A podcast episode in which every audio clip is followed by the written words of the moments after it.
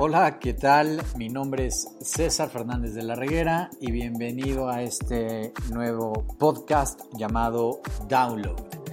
Un espacio donde ustedes van a poder escuchar a diferentes expertos en diferentes áreas, pero todos sus temas ligados al liderazgo. Espero que les guste, que les sea útil, pero sobre todo que lo puedan replicar. Comenzamos.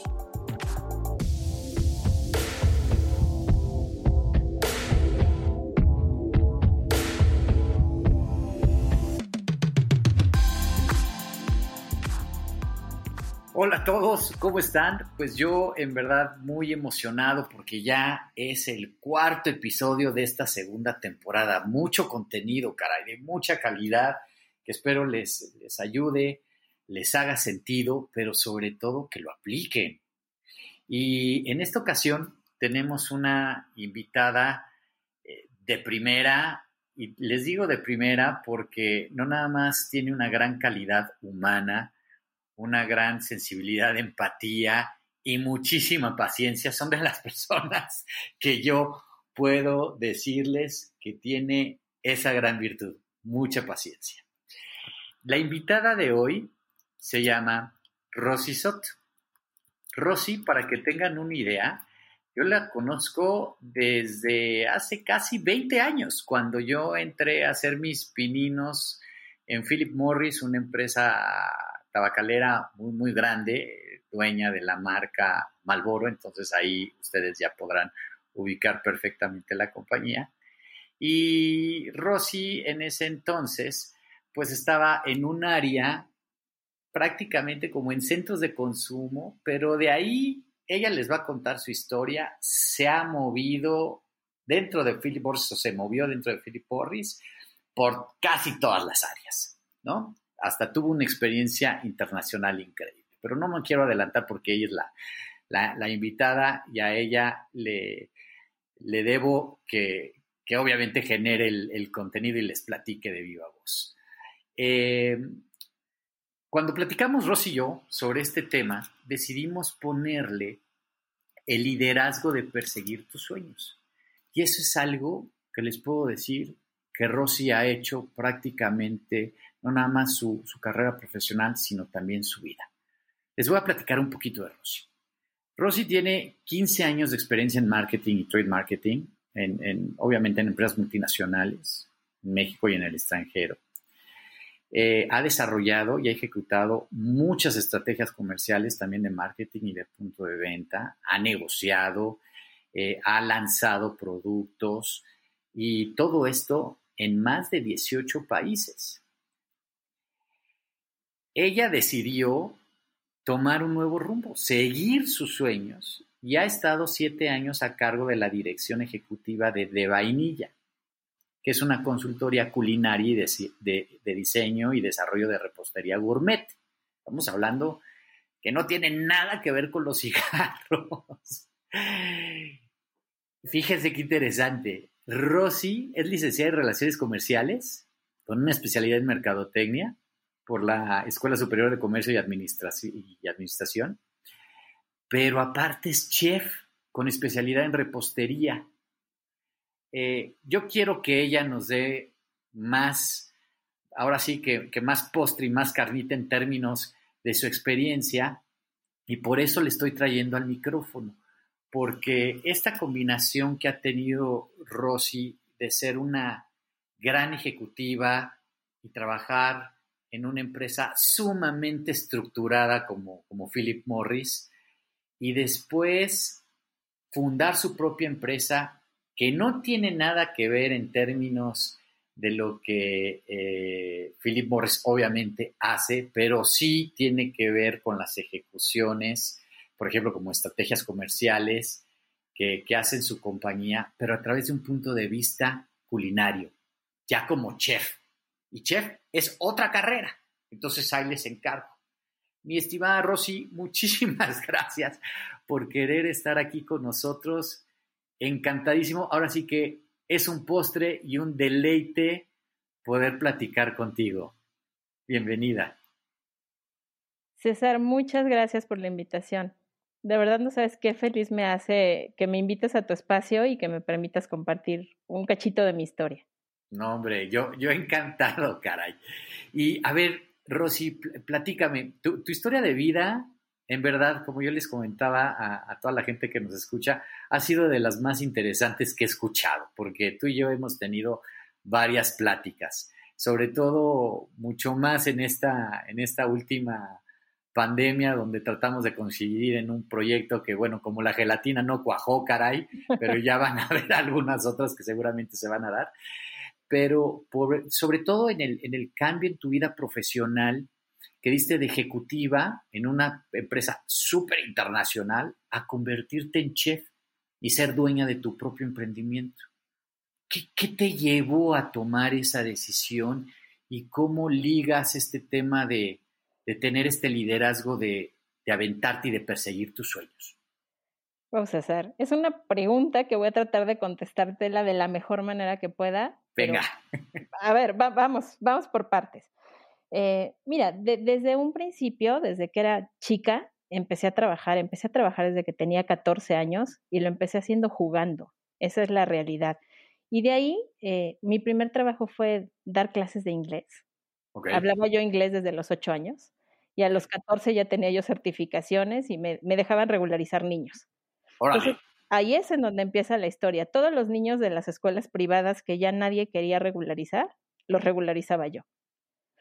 Entonces, sí, era una cosa súper chistosa, pero ahí empezó, y ahí empezó como mi gusto, ¿sabes? Por, por compartir un poco el conocimiento, pero, pero también se me hizo una costumbre trabajar y estudiar, ¿sabes? Lo veía como hobby, o sea, la escuela nunca la descuidé, pero ya la escuela no era como suficiente, terminaba yo de hacer mis cosas y entonces hacía yo otra más, ¿no? Entonces, muy al principio fue así, eh, y ya me seguí la prepa y así, y, y, empezaba yo a hacer en algunas empresas por aprender, hacía prácticas, en otras sí me ofrecían trabajo unas horas, y así recorrí hoteles, restaurantes, eh, agencias de viajes, una maquiladora, hasta que de repente, eh, como tú bien dijiste, estudié relaciones comerciales y justo en el último año de la carrera eh, me seguía ganando la vida eh, dando clases de inglés ejecutivos, que esta historia seguro tú no te la sabes de cómo llegué a Philip Morris. Eh, no, no, no, no, pero, a ver, es venga. Una, es, una, es una anécdota muy, muy chistosa y, yo creo que ahí te das cuenta de repente de que cuando eres chico ni siquiera mides los riesgos y creo que es algo que, que, que deberíamos de seguir haciendo.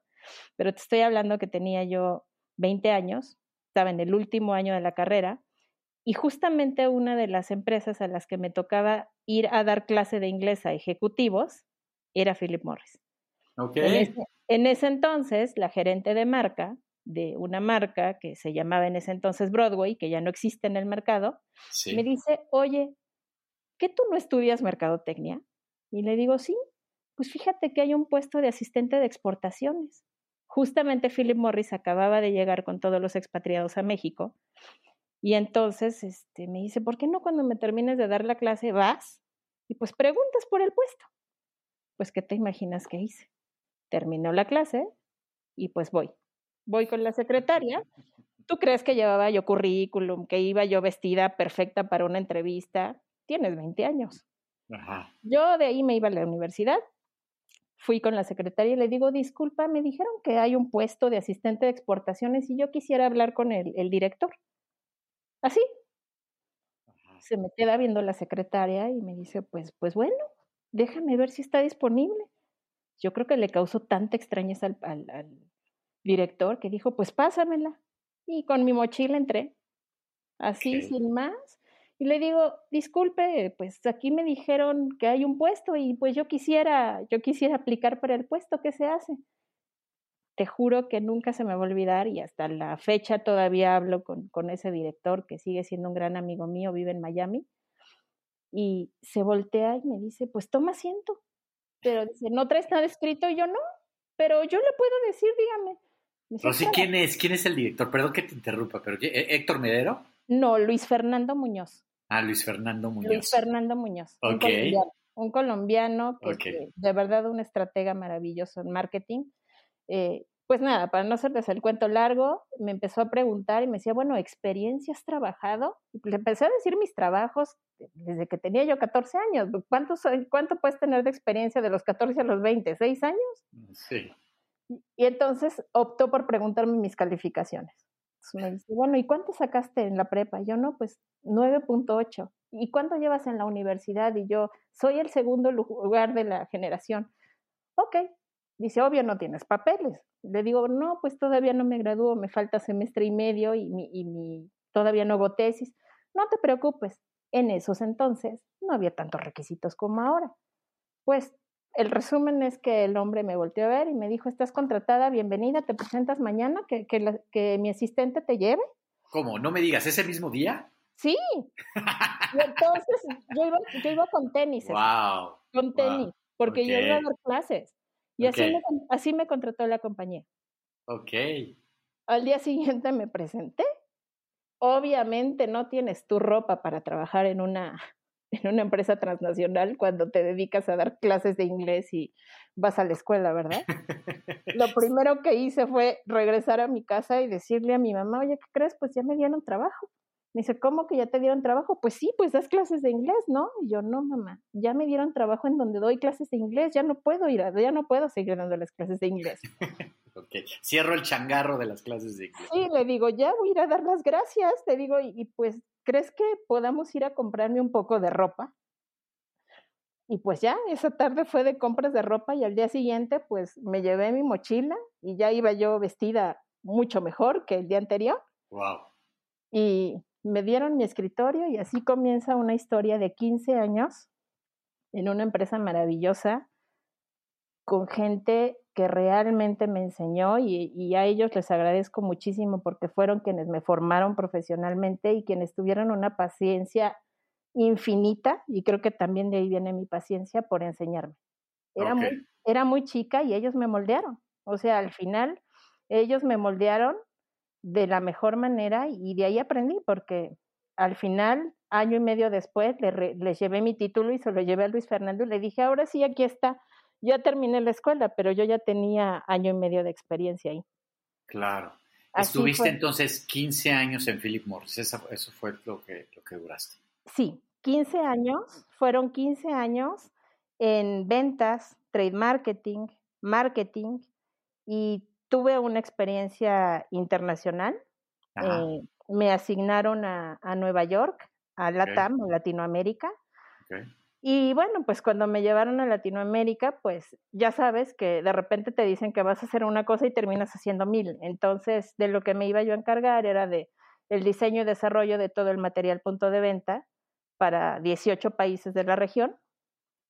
Y al final, pues terminé no solamente desarrollando e implementando materiales punto de venta y haciendo la estrategia para los países, sino terminé en comités de mercadotecnia, en lanzamientos de producto, negociando cuentas clave, en la Fórmula 1. Claro, cuando estábamos en Fórmula 1. Cuando estábamos en Fórmula 1. Porque a mí me tocó toda esa, toda esa parte.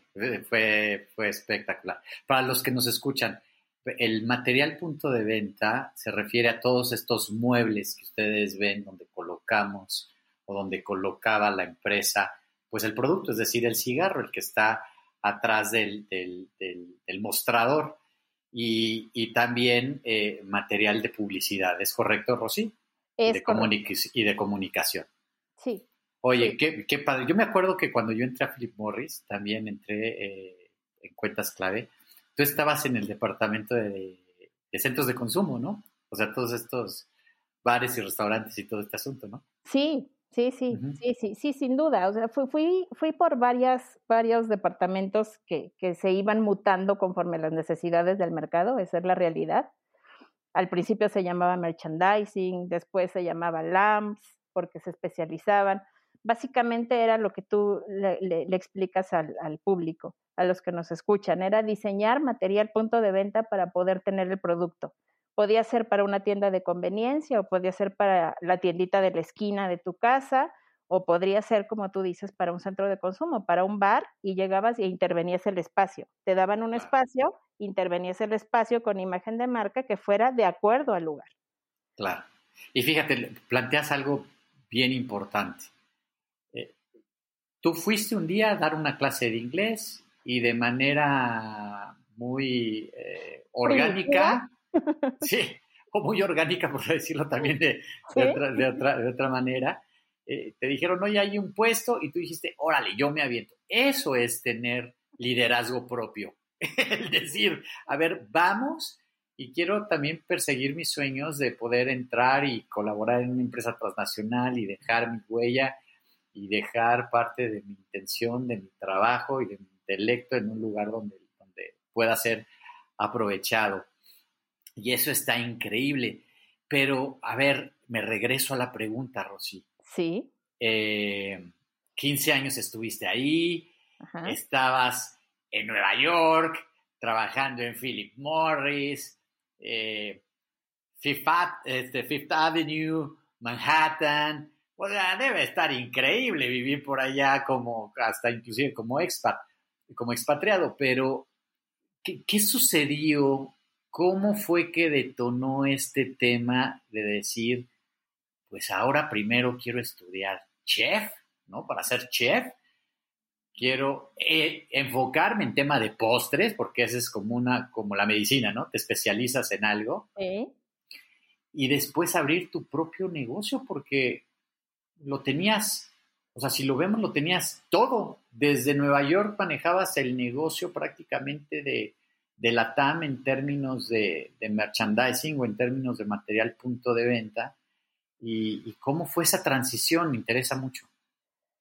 Pues mira, yo creo que, yo creo que, que son caminos por los que te lleva la vida. O sea, lo que yo te decía, desde muy chica me, me gustaba crear, me gustaba hacer cosas nuevas y, esa experiencia de, estar manejando la región casi dos años y, viajar por los países, eh, me enseñó muchas cosas y, me enseñó a tratar con diferentes tipos de personas, etcétera.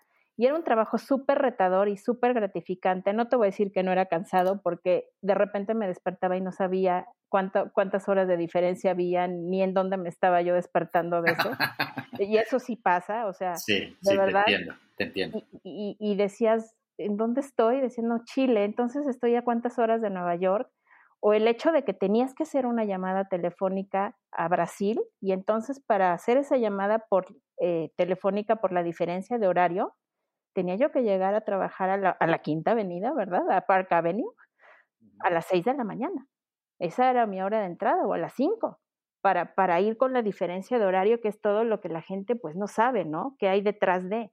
Entonces, después de, esos dos años, regreso a México. Obviamente, eh, igual me dan un puesto para diseñar estrategias, implementar y todo, pero después de haber estado a cargo de 18 países, solamente me habían dejado un país. Y sí era retador, llegué en una época importante también aquí, eh, de restricciones y de cosas, pero, sabes, como que ya me faltaba algo. Entonces decía yo, bueno, pero ¿qué más? O sea, porque ya no tengo más que, hacer. O sea, sí solucioné esto, pero, pero puedo dar más. Y entonces un día, eh, de regreso en el tráfico, veo un gran letrero que dice cursos de repostería los fines de semana y dije, pues, ¿por qué no? voy y ahí voy. Esa es la historia de mi vida. creo que ese ha sido siempre lo que me pasa. No, sé ni cómo llego, pero cuando veo ya estoy adentro del problema y después veo cómo salgo. Entonces, pues voy, me inscribo, pasan dos fines de semana, me toca una chef instructora, que por casualidad es una de las mejores panaderas de este país. Se me ocurre preguntarle, le digo, oiga, disculpe porque eh, cuando eres chef adentro de una cocina, tengas 16 años o tengas 100, te hablas de usted, nunca te hablas de tú. Así sea tu mejor amigo como tú y yo, yo te tengo que hablar de usted por jerarquía. Ok. Entonces, esa es una regla. Entonces, no es que sea mayor ni menor, es de usted, así tenga 16 años o tenga 100. Entonces, le digo, disculpe, chef, este, ¿qué tengo que hacer yo para ser chef repostera y hacer esto que está haciendo usted? Voltea, se ríe, me voltea a ver y me dice, mira, niña, tú tienes un trabajo y tienes una carrera. no, no, no te vas a, poner a perder el tiempo, dice, para ponerte a estudiar esto, porque primero tienes que ser chef, chef salado, la carrera de chef. Y después tienes que hacer una especialidad. Dice, ¿sabes cuántos años son eso? Entonces, mira, dice, ya ponte a hacer tu postre, llévatelo a tu casa y ya vete feliz. Y entonces salí y en lo que manejaba de la escuela a mi casa dije, pero ¿por qué no? Y al, día, al siguiente fin de semana, no es cierto, te estoy mintiendo. Al día siguiente fui a la escuela saliendo de trabajar. Y entonces fui a pedir informes y le digo, señorita, disculpe, ¿qué se necesita para estudiar la carrera de chef y a qué hora la dan? y entonces, pues nada, que me dice la señorita, este, es de 7 a 10 de la noche, de lunes a viernes, y comenzamos en dos semanas. Le digo, ¿me puedo anotar? Ok. Claro que sí. Y me inscribí. Y entonces, pues empiezo a vivir una vida paralela, ¿verdad? En las mañanas era yo ejecutiva de una empresa transnacional y en las noches, en el coche, en los altos, me venía cambiando los zapatos, me ponía la filipina y llegaba yo derrapando a las 7 de la noche, como cualquier alumno, a la escuela de chefs y de 7 a 10 pues me tocaba limpiar la mesa, lavar trastos, cocinar, quemarme y empezar desde abajo, porque en la cocina yo no era alta ejecutiva y no era nadie. Empezaba yo a aprender. Ok. Y así fueron eh, dos años de carrera, un año de especialidad en esa escuela y después otros, otro año y medio más de especialidad en otra escuela de repostería. ¿Todas estas escuelas en dónde? Eh, aquí en la Ciudad de México. Aquí en México, ok. aquí en la Ciudad de México. Obviamente, eh, hay que pensar que seguía yo trabajando y que en la compañía no sabían que yo estudiaba. Okay. sí, eso es importante mencionarlo, porque en los dos lados cumplía. Y me mandaban de viaje y me tocó hacer muchos exámenes a distancia o presentar mis exámenes los domingos en la escuela convenciendo a los chefs de que yo tenía que trabajar y que les presentaba yo el examen del viernes en domingo, porque no alcanzaba yo a regresar. O muchas veces me bajaba del avión y me iba yo corriendo y era la última en presentar y hacía doble trabajo, pero me dejaban presentar a cambio de eso, ¿no? Claro. Pero, ahí, ahí está, o sea, cuando yo, yo siempre he dicho que cuando alguien quiere algo, no es imposible lograrlo. Si de verdad lo quieres, con el corazón, lo haces. Claro, y con intención. pero, pero esto me lleva a la o sea, me estás generando todavía más morbo, porque, a ver, ¿qué, ¿qué te lleva a tomar esa decisión con tanta firmeza y con tanta claridad de decir, eh, estoy dando una clase de inglés, me meto a trabajar, voy y me presento y listo.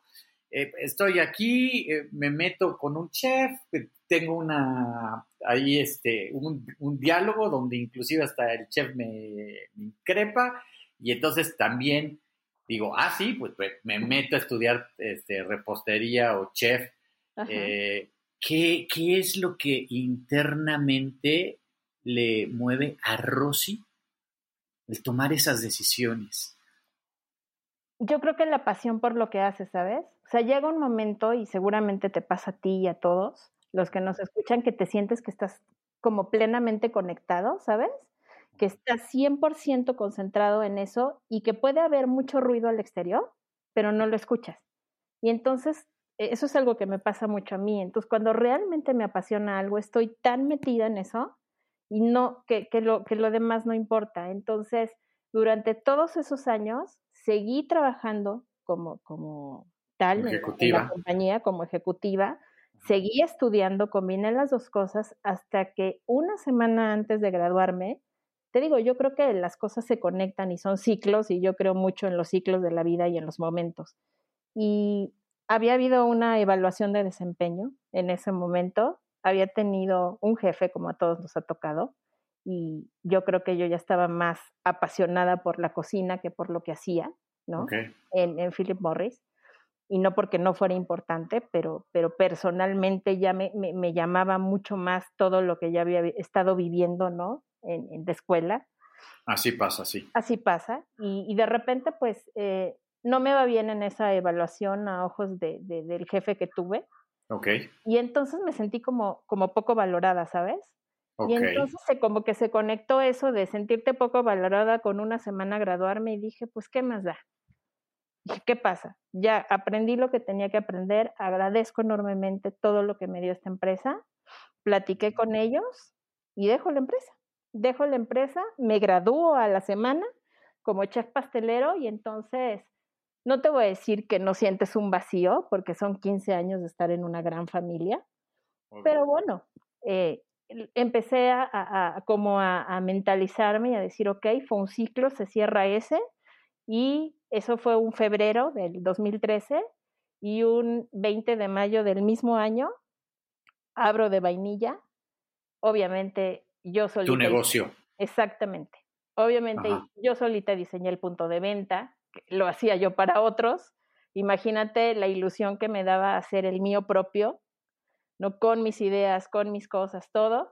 Y entonces ese día se abre la puerta y, se convierte en, un, sueño y en un camino de, de, siete años hasta noviembre del año pasado, que pues por la pandemia se, cierra como tal el, el ciclo, ¿no? Ah, ok. O sea, la pandemia vino otra vez como a mover las, las fichas dentro de tu tablero. Exacto, se movieron las fichas, pero, pero se movieron para bien. Ahorita les voy a contar qué va a pasar, ah, pero, hay más historias. Oye, y pero sí tenías siempre esta claridad o por lo menos este gusanito de quererte meterte al tema de la cocina, aprender de la cocina y estudiarlo de manera formal. Eso sí, sí te circulaba por las venas, ¿sí? Te voy a ser franca, la realidad es que yo creo que lo traía, pero no había habido un detonador que me hiciera apasionarme, porque en realidad desde que era chica, mi abuela era una gran cocinera y siempre le ayudé y me gustaba, pero como que era un recuerdo que se había quedado, ¿sabes? Ahí guardado en el cerebro y como que de repente el detonante de regresar de la asignación, de, de sentir que sí estaba yo haciendo, pero que me faltaban más retos, y meterme a esas clases y estar experimentando lo que hacía yo en las clases y ver que podía también crear cosas yo misma, creo que ahí es en donde, donde me, como que se me enciende esa llamita, ¿no? Que estaba apagada y entonces me entra como todo ese, ese amor por, pues, por, por cocinar, ¿no? Claro, quiere decir entonces, y así lo puedo ligar, que gran parte del liderazgo es escuchar y digerir y en ocasiones obedecer a estas inquietudes que uno tiene para poderse desarrollar uno mismo. Sí. Como eh, entender también que hay ciclos que se terminan, que se cierran, y de ahí detonar este propio autoliderazgo, que yo le llamo liderazgo boomerang, con la finalidad de buscar otro propósito y otra visión. Qué padre, Rosy, qué padre. Oye, ¿y, cuáles han sido los aprendizajes que has tenido en términos de, seguir tus sueños? O sea, si, los pudieras verbalizar en, algunas palabras, ¿cuáles serían como estos aprendizajes? Mira, aprendizajes, eh, yo creo que el más importante es nunca digas nunca, porque no sabes por qué camino te va a llevar la vida. O sea, debes de ser flexible, maleable yo siempre creo fielmente en la neuroplasticidad del cerebro. O sea, tienes que poner atención con qué alimentas tu cerebro. Y no solamente estoy hablando de que debemos comer bien y sano, ¿no? Pero la información que tú le das, ¿le suma o le resta? Los sueños se van a cumplir siempre, pero, pero tienes que estar claro que si tú tienes un sueño, necesitas preparación, necesitas esfuerzo, necesitas disciplina pero necesitas compromiso contigo mismo, porque nunca dejas de aprender y siempre, siempre es necesario prepararte. O sea, nunca sabes lo que estás aprendiendo hoy, cuándo lo vas a usar. Ese es uno. Y yo creo que otro aprendizaje súper grande es que debes abrazar siempre el cambio y pensar que se puede presentar en cualquier momento. Y creo que la pandemia es el mejor ejemplo que le podemos dar a todo el mundo. Porque entonces desarrollas esa capacidad de adaptarte y de empezar a mutar rápidamente. No es fácil, pero no es imposible. Y siempre debes de aprender a, ver la foto completa. O sea, buscar realmente en dónde agregas valor y cómo lo haces. Creo que eso es la parte más importante, César. Cuando tú sabes en dónde agregas valor y cómo lo haces, creo que ahí está la clave. Completamente de acuerdo contigo. Fíjate, tocaste tres puntos bien interesantes y, y muy puntuales, con ideas súper claras. Eh, el primero es no nada más importa lo que le alimentas a tu cuerpo de manera física, sino de manera intelectual.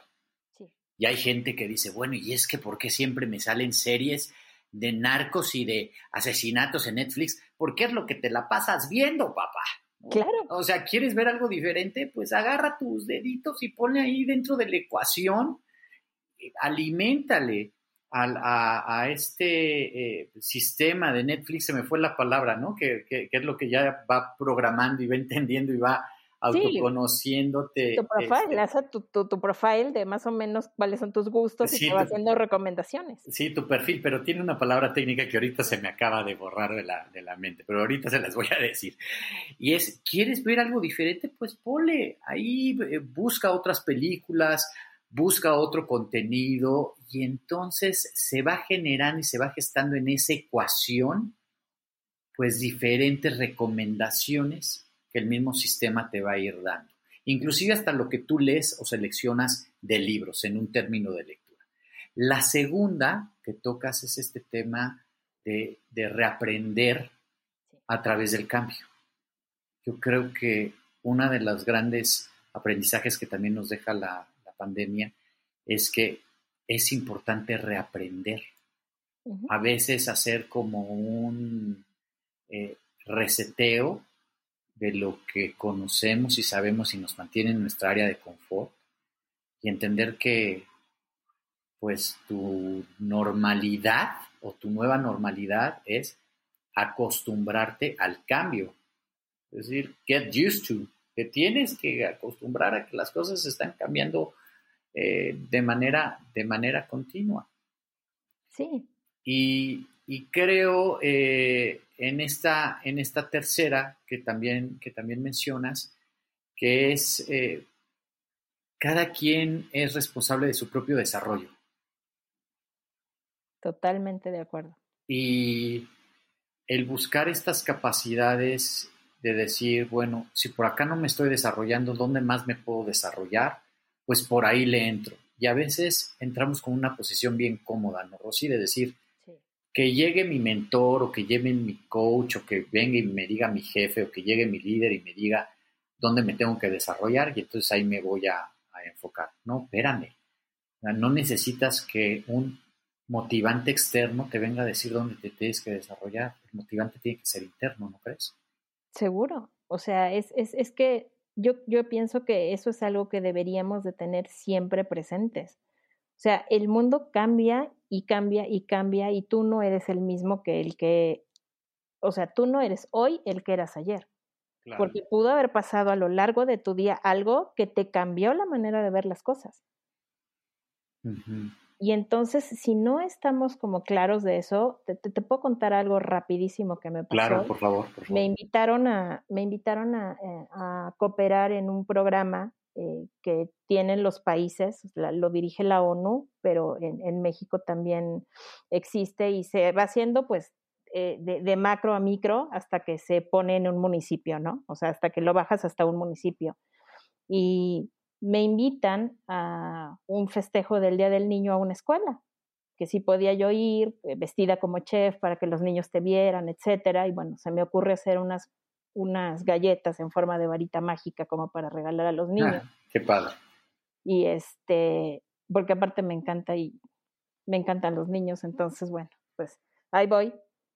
Pero me llevo la sorpresa de mi vida. O sea, entro a una escuela, me meten a un salón y empiezo a hablar y veo que los niños solamente me observaban, ¿no? Pero yo dije, Dios, pero nadie me explicó, César, que me habían llevado a una escuela con niños de capacidades diferentes. Entonces, mi audiencia eran niños sordomudos, niños con autismo y niños con Asperger. Wow. Cuando yo me doy cuenta de eso es porque una niña que sí eh, e, con esos niños hay algo como muy peculiar, pero hay niños que no son sordomudos, pero que tienen retrasos en su aprendizaje, pero todos aprenden a comunicarse con el lenguaje de señas, aunque hablen.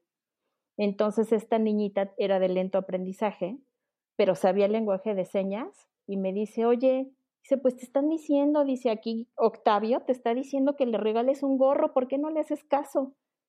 Y entonces vi bien al niño y dije, rayos, aquí nadie habla. Y le digo, vamos a hacer una cosa, ¿puedes ser mi traductora? Ah, me dice, claro, pero me regalas dos varitas. Y yo, claro, te regalo dos varitas y eres mi traductora. César, en ese momento me cayó un 20 que le dije, me acompañas a todos los salones y jugamos a que eres mi traductora. Te juro que cuando salí de esa escuela se me rodaron las lágrimas porque sientes tanta impotencia. Sí. Sí, sí, sí, te comprendo, te comprendo completamente. Parte del liderazgo es este sentimiento también de, mostrarse vulnerable y una persona que es que se muestra así, que se muestra vulnerable, creo que es el mejor regalo que podemos recibir. Es lo que acaba de pasar ahorita, Rosy, en verdad, te lo agradezco de manera personal y creo que lo, lo siente la gente que, nos, que va a escuchar este, este episodio. Sí, no, no, seguro. Te juro, cerré la puerta y entonces dije, bueno, qué impotencia no poderte comunicar con las personas. Porque yo decía, quería yo hablarles y no podía. Yo decía, bueno, y entonces, bueno, no me quedé con las ganas y aprendí lenguaje de señas. Ok. O sea, ¿te aprendiste a comunicar a través de señas? Claro. Por, por lo menos decir lo más básico, ¿no? Busqué un curso y dije. no, bueno, Rosy.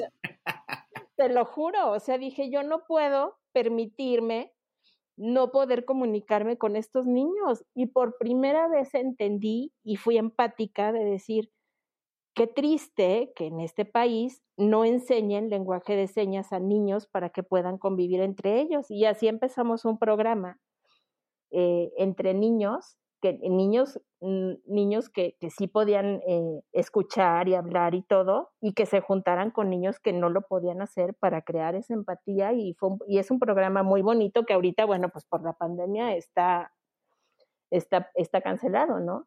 Pero, pero ahí es en donde te digo que por eso es que la vida te sorprende y te das cuenta. O sea, yo, si a mí nadie me hubiera invitado ahí, yo no sabría lenguaje de señas.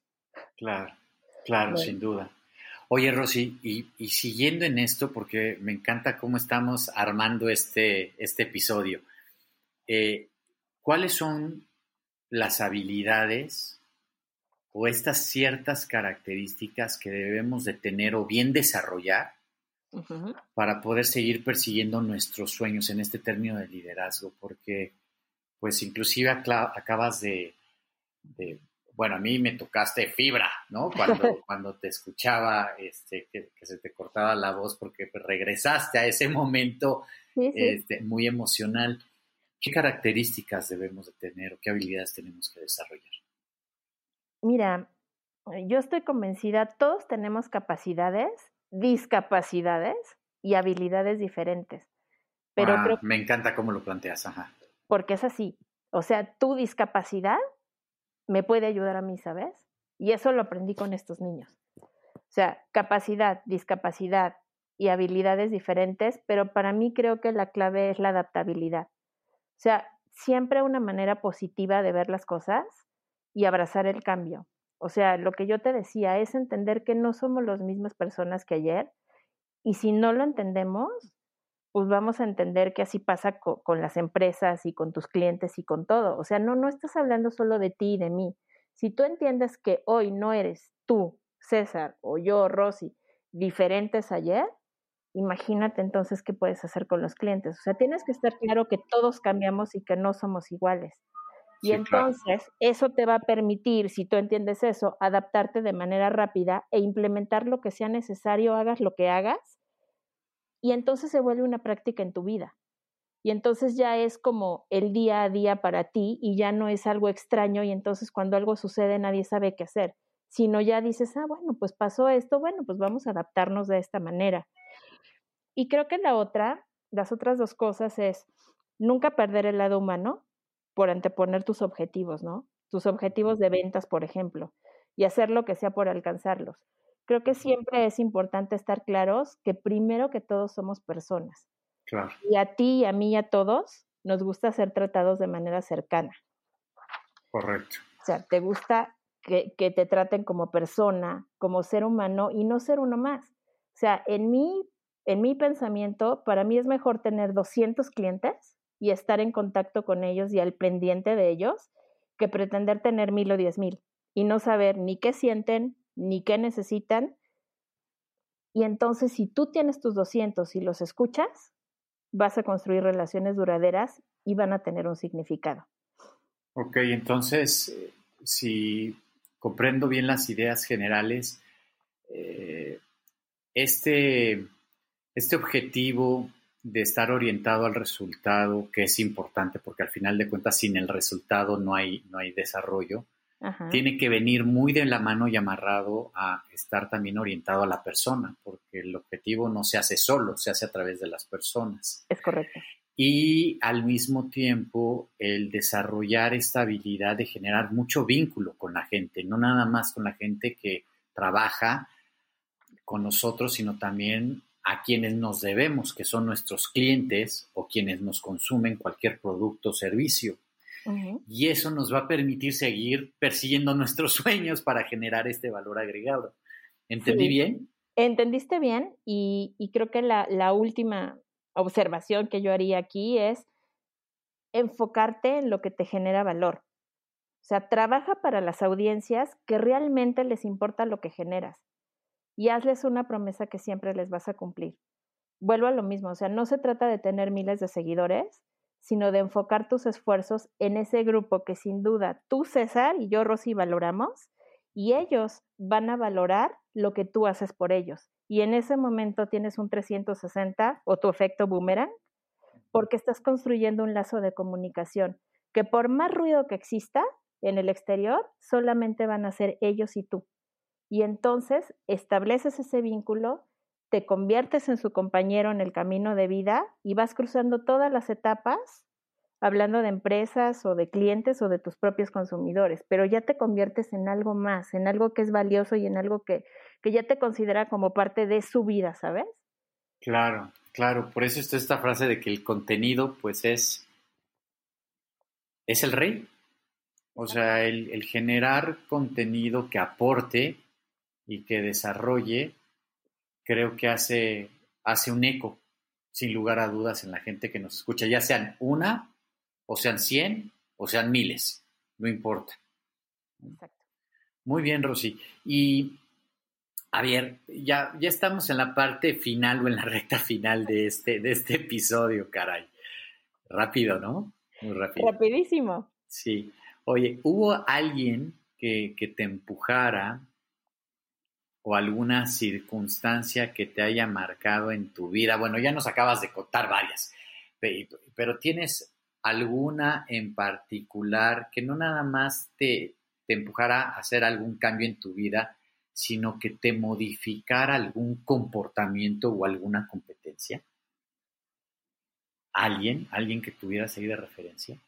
Pues mira, la realidad es que o sea, la, pregunta te la contesté al principio de qué fue lo que me detonó ir de una cosa a otra completamente diferente. Digo, fue ese jefe que seguramente no, nunca sabrá, pero me hizo un gran favor y sin él no hubiera migrado mi vida como, ni, mutado mi vida como la muté. Claro. Pero, pero ya hablando, hablándote como chef, te puedo decir que, que que tuve un, un, chef que ya no está aquí con nosotros, el año pasado se fue, eh, mm. se llama Alfonso Cadena, es de los mejores cocineros que ha tenido este país y, creo que él me marcó mucho. O sea, me, enseñó mucha disciplina, me enseñó mucho liderazgo, porque en, unas, en las cocinas debes tener un liderazgo brutal. O sea, claro. E, eres como la máxima imagen para todos los cocineros que están ahí y entonces eres el ejemplo a seguir, ¿sabes? Y es una responsabilidad enorme. Entonces, me enseñó a hacer las cosas con mucho cariño, pero también con mucho profesionalismo. Yo creo que, que si tuviera que agradecerle a alguien como chef, se lo agradecería a, a él. Wow, qué padre. Y sigues aprendiendo en el proceso, me imagino. Sí, sí, sí. Digo, sigo aprendiendo en el proceso. Este, este año, a principios de año, eh, me tomé ahí un cursito en la Universidad de Michigan de personal branding y Ahorita estoy tomando por ahí otro que está súper raro, pero es eh, lenguaje no verbal.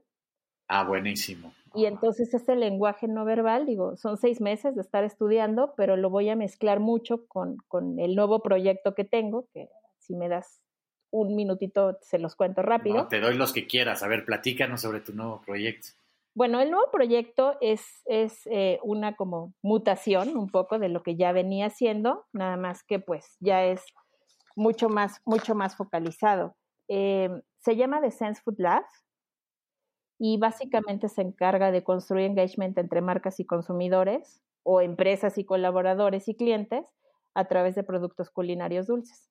Con, base, con base en los briefs y los targets que tienen las empresas, conectamos con productos hechos a la medida, pero estos productos están diseñados con un tema de well-being, que ya ves que está como muy en boga ser felices y ver que, cómo, cómo podemos alargar la curva de la felicidad, pero también con neuroalimentación. Y teniendo muy en cuenta las emociones conectadas con sabores, con recuerdos, con experiencias, y pues todo eso eh, va a ayudar a que los consumidores pues recuerden mejor las, las marcas y conecten con, con las empresas. Está súper interesante porque al final de cuentas la gran conexión que se genera, el gran vínculo siempre es a través de los sentimientos. Y las emociones, sí, claro. Y las emociones, sí, el sentimiento y la emoción va, va ligado, van de la mano. Y lo que te evoca, por ejemplo, uno cuando prueba algo que le gusta mucho, le genera no nada más satisfacción, sino le, le detona un sentimiento. Claro, y entonces ese se queda en tu mente y ese no se borra. Ese no se borra. Tú puedes ver el comercial de televisión y ya, pero el comercial se te olvida y no es tu top of mind. Pero algo que te entra por ahí ya no se sale. Ahí se queda y te vas a acordar a través de los años. Entonces estamos ligando esta parte y ya estamos poniendo servicios especiales, ¿no? O sea, ah, qué padre.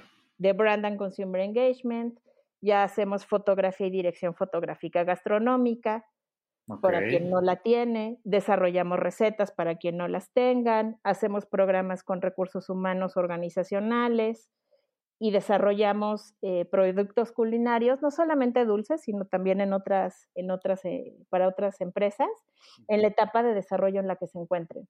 De repente los equipos de RD a veces pues no tienen como el tiempo para enfocarse en ciertos productos, entonces vamos, hablamos con el equipo de RD y en la etapa de desarrollo que se encuentren, ahí entramos y apoyamos como si fuéramos uno más de ellos y los ayudamos a terminar de desarrollar el proyecto.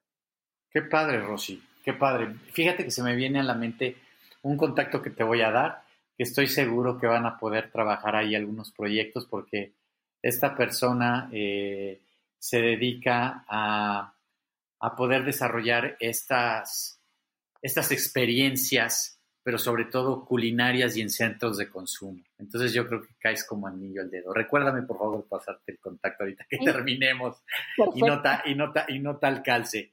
Disculpe la, audiencia por el, por, el, por, el, por el anuncio. Oye, Rosy, pues ha sido en verdad un placer y, una delicia y como te digo, este, así cada bocado que, daba mientras íbamos avanzando en esta charla y en esta plática, porque yo no les llamo entrevistas, yo les llamo como charlas francas y, y muy humanas. Y esta, vaya que se pasó de humano y créeme que nos diste un gran, gran regalo. Rosy, muchísimas gracias en verdad antes de despedirnos, dinos, eh, ¿ya podemos ver en algún lado algo más de tu empresa? ¿Te podemos encontrar, no sé, en Instagram, Facebook o estás en proceso de construcción? Platícanos. Eh, pues te platico, eres el padrino de The Sense Food Lab. Eh, Muchas gracias. Em, de, de, verdad eres el padrino. Empezamos el lunes, el próximo lunes ya tenemos abierta ah, una cuenta en Instagram, evidentemente todavía no tiene seguidores, se abrió justamente esta semana, pero me pueden encontrar a mí en Instagram como arroba chef.rosie. Ok. Ajá, con IE. Ok. Eh, arroba de Sense Food Lab, tal cual, todo junto, de Sense Food Lab. Ok. Esa es la cuenta. Y la página de Sense Food Lab es www.thesensefoodlab.com. Muy fácil. Perfecto, pues terminando esto y colgando contigo vas a tener al seguidor número uno. Muy bien. Yo seré muy feliz de que tú seas mi primer seguidor en la cuenta de Instagram. Encantado. Rosy, pues muy feliz y en verdad eh, satisfecho por esta charla que tuvimos eh, tú y yo juntos. En verdad eh, te estimo mucho, muchos años de, de habernos conocido y me da gusto que la vida nos permita pues tener contacto con aquellas personas que no nada más eh, valieron la pena, si no hablo en presente, vale la pena mantener el contacto. Rosy, muchísimas gracias por tu tiempo. No, hombre, César, muchas, muchas gracias a ti por permitirme compartir un pedacito de la historia. Y, y pues nada, yo, yo feliz de seguir, de seguir contigo la amistad que tenemos de tantos años y, y también un pedazo de profesional el que me está entrevistando, que de verdad para mí es un gran honor tengo que decirte que nunca había aceptado dar una entrevista y lo lograste. Eres el primero, te lo juro. Y me las habían pedido mucho y eres el, el, primero al que, al que le doy una entrevista. Hombre, gracias. Gracias, chef. ¿No? Oído, chef. Oído, chef. Muy bien. Oído, chef. bueno, a todos los que nos escuchan, pues fue un placer también haber estado con ustedes. Como siempre les agradezco. Gracias por habernos dado estos 50 minutos de su vida, un poquito más. Nos vemos en el siguiente episodio que va a ser la próxima semana. Queden atentos. Les mando un fuerte abrazo. Adiós a todos. Adiós, Rosy.